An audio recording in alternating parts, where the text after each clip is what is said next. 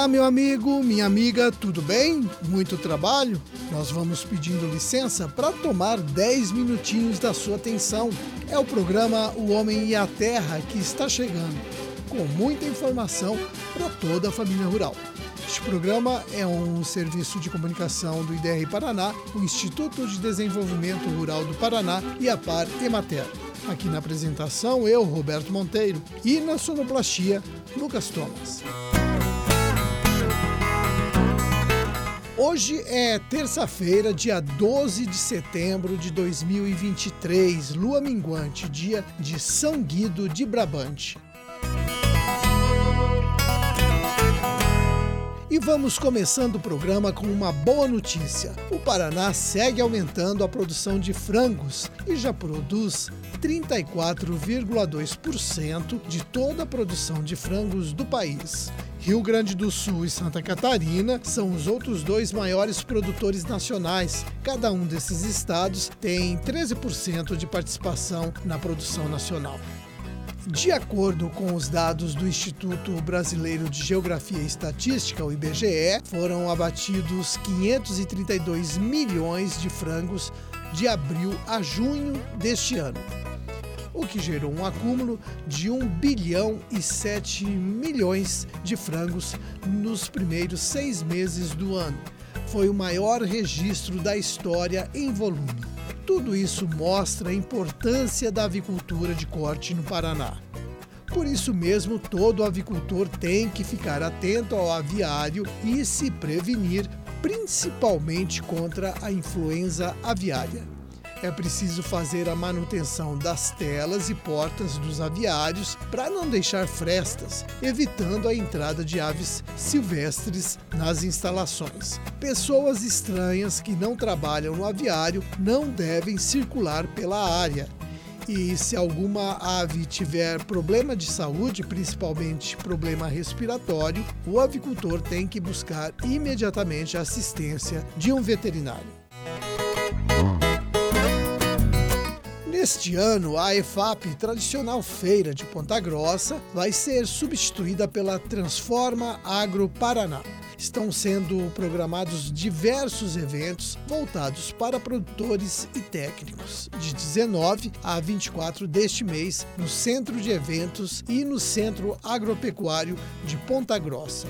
Nos dias 20, 21 e 22, o IDR Paraná vai fazer um treinamento para técnicos sobre a produção de cereais de inverno. O Germano Kustra, que é coordenador estadual do projeto Centro-Sul de Feijão e Milho do IDR Paraná, explica para a gente o objetivo desse treinamento. Esse treinamento, esse evento que a gente vai fazer, ele está numa linha de capacitação, atualização técnica para os profissionais da área aí que trabalham com cereais de inverno ou pretendem trabalhar. Inclusive nossos técnicos é, além do pessoal externo, profissionais da iniciativa privada, que envolve cooperativas, prefeituras, aí, é, assistências, assistências técnicas, né? É, numa linha de promover plantio da cereais de inverno, né? Ah, e numa linha de atualização para que o pessoal tenha mais conhecimento em relação às oportunidades, à tecnologia de produção, às questões de mercado. Esse treinamento é destinado somente para técnicos, mas no dia 21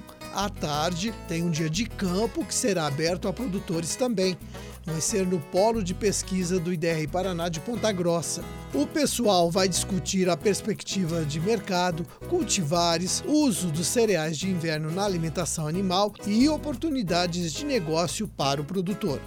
Aliás, hoje em dia tem um potencial de renda que muito agricultor está deixando de lado. Ouçam só a avaliação do Germano. Nós temos aí é, uma estimativa de 2 milhões, 2 milhões e 500 mil hectares que ficam ociosos aí em pousio é, no período outono e inverno, sabe? Essas áreas aí poderiam ser ocupadas aí por cereais de inverno, enriquecendo o sistema de produção com contribuições em fertilidade, em manejo de solo e também contribuindo em renda para os agricultores, sabe, como, como oportunidade. Então a gente quer promover isso, né? Nós temos na pesquisa um, um programa muito forte de, de desenvolvimento de cultivares e tecnologia de cereais de inverno, né? E agora a gente quer integrar bastante a extensão rural do IDR Paraná nessa ação também, né, articulada aí com outras instituições aí de assistência técnica e pesquisa aí para o cereais de inverno. Né. Então tem um objetivo bem forte aí da gente promover a produção é, articulada com o mercado aí é, com essas oportunidades de cereais de inverno. E vejam só o que o produtor poderá ver nesse dia de campo. Então temos cultivares de trigo triticale da, da, do, do IDR da Embrapa, temos também as aveias graníferas e aveias forrageiras do IDR Paraná, é, vamos ter as cultivares de cevada também, que adaptadas aqui para a região, e opções de cobertura de solo, né, para plantio direto. Então, o pessoal vai ver essas opções lá dentro do, dentro do nosso campo na tarde do dia 21. Então, uma e meia lá a gente recebe o pessoal, o pessoal se inscreve na hora e participa do evento, sabe? Vai lá com nossos profissionais, os pesquisadores que vão estar lá esclarecendo dúvidas sobre o manejo, sobre os cultivares, opções e tal, sabe?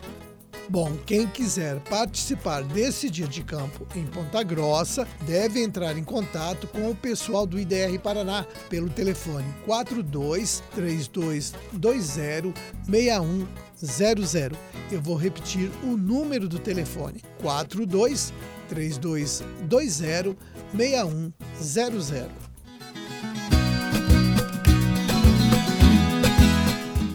Hoje em dia se fala muito em produção sustentável. Tem muito produtor buscando formas de cultivar com menos uso de agrotóxicos e outros insumos, reduzindo seus custos de produção. Em Umuarama, uma experiência com o cultivo de tomate está fazendo sucesso. Na propriedade do Lorival Espontan foram implantadas cinco estufas com tomate e quem cuida do plantio é o José Gomes de Souza, que é porcenteiro. O cultivo tem assistência do Carlos Diório, que é do IDR Paraná. Bom, mas vamos ao que interessa, os resultados. As estufas produzem o ano todo e a produtividade chega a 12,5 kg por planta. Na lavoura convencional, plantada a céu aberto, cada pé de tomate não produz mais do que 8 quilos. Dentro da estufa, as plantas ficam mais protegidas, porque é possível controlar fatores ambientais que afetam o crescimento delas, sofrendo menos com as variações do clima. E o uso de produtos para combater pragas e doenças é bem menor que no cultivo convencional. A construção de estufas tem um custo considerável, mas compensa porque, como eu já disse, nesse sistema o agricultor produz o ano todo e pode atender o mercado conseguindo bons preços pela produção. Então, tá aí uma alternativa para quem tem pouca área e está procurando uma opção lucrativa.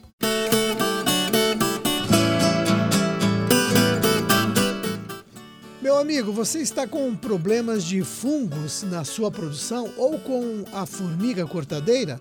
Bom, uma alternativa natural para acabar ou pelo menos diminuir esse problema é o uso da cauda de mamona. A dica é do pessoal da Casa da Agroecologia, unidade do IDR Paraná.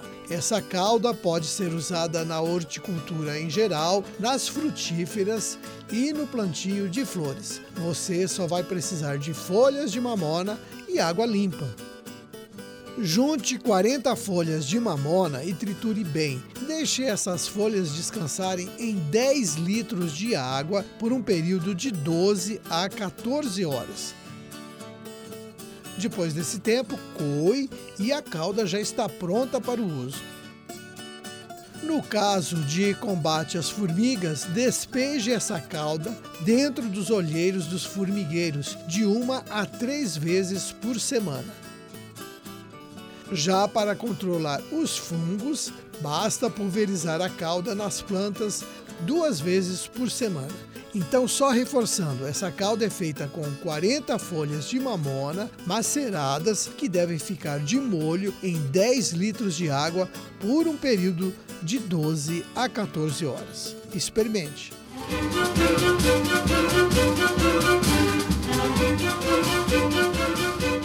Minha gente, vamos terminando o nosso programa de hoje, deixando um forte abraço a todos vocês e a promessa de que amanhã estaremos aqui neste mesmo horário para mais uma apresentação do seu programa O Homem e a Terra. Até lá, tchau!